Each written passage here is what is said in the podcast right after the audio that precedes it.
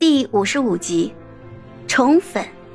钟声想骂脏话，顾虑在直播就只能忍了，转头阴阳怪气的就对导演组：“那你们请小乔请的不划算呀，这三天两头的往外地跑，出场费怎么跟星耀谈的呀？”导演组只能尴尬的笑笑。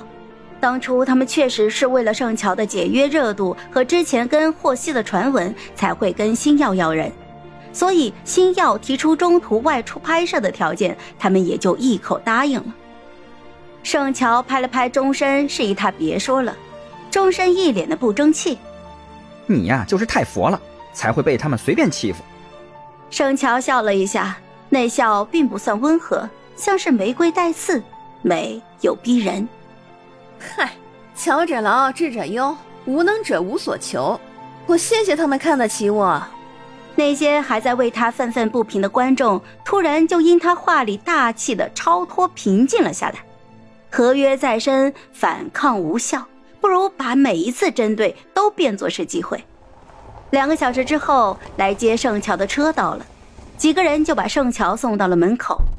他们看到方白，都威胁似的扬扬拳头。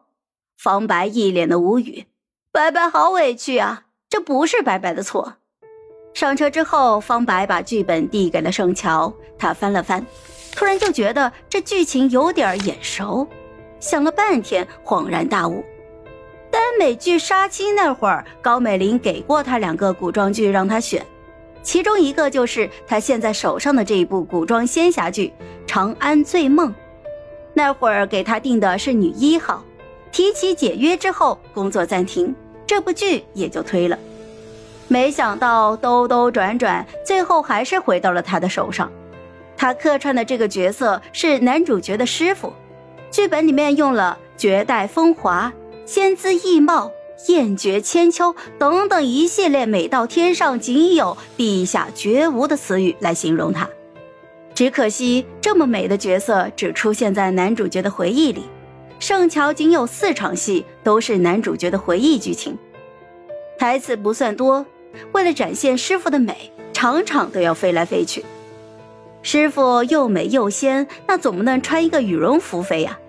盛乔一想到这么冷的天儿，穿一身的轻纱薄裙，吊着威亚，在寒风之中飞来飞去的，就忍不住打了一个哆嗦。这次行程没有公布，乔粉倒是没来送机。只不过不少路人都认出了他来，一路拿着手机就跟拍，引起了不小的骚动。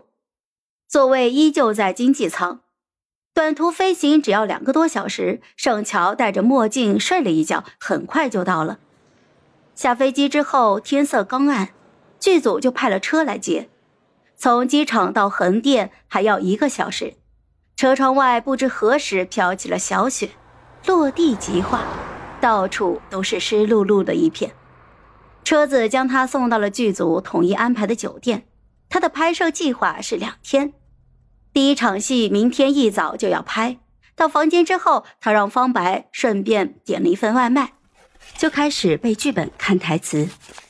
这是他第二次进组了，上一次有父子亲手把手的教，算是对表演技巧掌握了一个皮毛。